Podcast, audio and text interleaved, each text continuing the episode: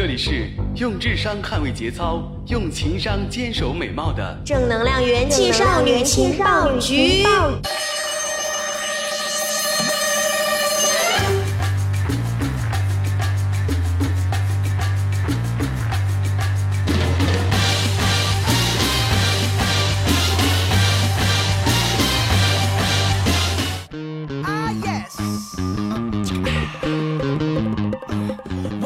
各位听众朋友们，大家好，欢迎收听由喜马拉雅官方出品的全民科技栏目《元气少女情报局》。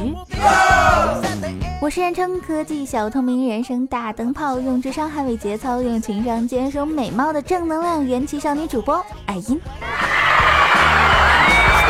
没错，这是一档纯正的传递正能量的科技栏目。听见“科技”两个字就头大的听众朋友们，不要逃跑，因为我也是一个科技小透明，本是同根生，相煎不会太急的。按理说呢，像我这样的科技小白是不适合混进这么高大上的圈子的。但是我们老大熊猫老师说了，我不能就这么眼睁睁的看着你拉低了国民科技文化素养。No。今天一大早，在我还哈欠连天的时候。熊猫老师就跑我跟前聊人生聊理想，我那么抠脚一算，这丫昨晚肯定失眠了。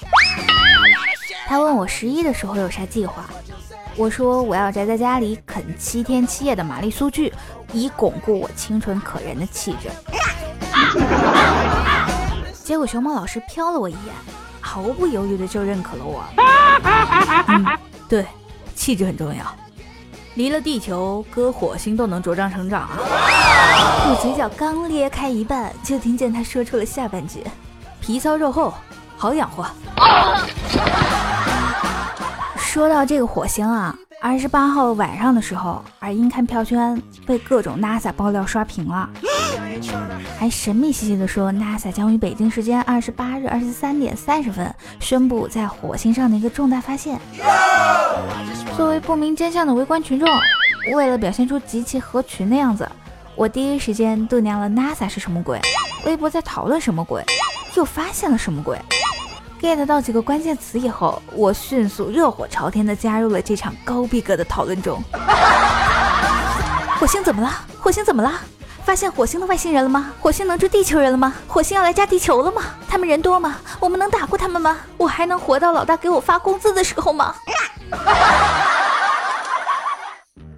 不知道是不是我提的问题比较关键啊？票群里没有一个人回应我，还好没让我等多久。NASA 的新闻发布会就为我解开了谜团。以下信息来源于发布会内容。NASA 的新闻发布会宣布，在某些特定的情况下，火星地表存在液态水，并提供了最强有力的证据。科学家们利用光谱仪在火星的斜坡上探测到了盐水的迹象。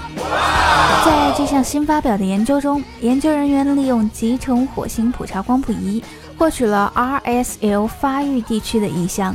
由于不同的物质对光的吸收和反射能力不同，通过定向分析，不同波段光在某位置被吸收和被反射的程度，并与已知物质的光谱特征相比较。研究人员就能推测火星表面该位置上的物质的成分或组成了。研究者提取了影像上 RSL 发育地区的光谱，把它与实验室测得的不同矿物质或混合物的光谱做了比较。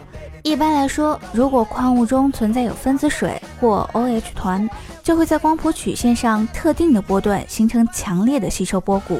而它们在 RSL 发育地区的测量结果中，恰恰也有这样的特征吸收波谷存在。而纯水在火星上很难以液态的形式存在，但高氯酸盐卤水却容易得多。斜坡上很多长约百米的黑色条纹会随着季节的变化，在温暖的季节里颜色加深，并像是沿斜坡流下。这一发现大大增加了火星上存在生命的可能性。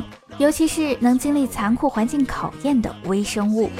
按照 NASA 的计划，人类将在2033年左右登陆火星，也就是说，18年后登陆火星的宇航员今天已经出生。纳尼？这一重大发现就是发现火星表面上有水吗？这水还不能直接喝，这是卤水，还是不能卤蛋的卤水？这就告诉了我们一个道理：无论是人还是发现，有沟必火。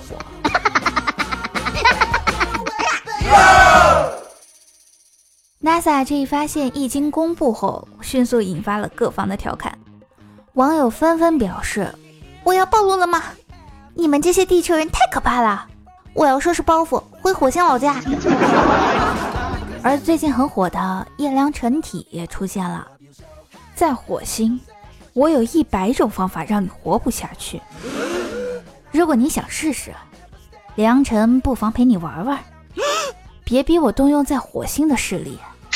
我本不想掀起一场腥风血雨。同学，入戏太深，吃药。这个时候，主张阴谋论的网友跳出来说话了，说 NASA 这次的发现有可能是一个陷阱，诱惑某些国家烧钱，更有可能是美国航天想增加航天财政预算。这位兄台，你前世。一定是位谋略家。还有部分网友提出了担忧，认为火星很有可能就是一个被破坏殆尽的另一个地球。在讨论进行的如火如荼的时候，昆仑山雪山矿泉水官微发布了“有水才有可能，一切因水而生”的重要广告。我只想说，农夫山泉在哪里呀？火星上都有水了，该去搬了啊！顺带还能改个名叫火山山泉。当然啦，探索宇宙哪是件那么容易的事情啊？前进一小步就是一个大进步了。是我们围观群众把 NASA 的重大发现想象的太具有爆炸性，所以才导致了现在小小的失望。无论这次 NASA 关于火山的发现是不是符合大家的心理预期。还是要感谢各位航空工作人员的努力探索和分享。对于我个人来说呢，无论火星上有没有生物存在，又适不适合人类居住，这都不是最重要的。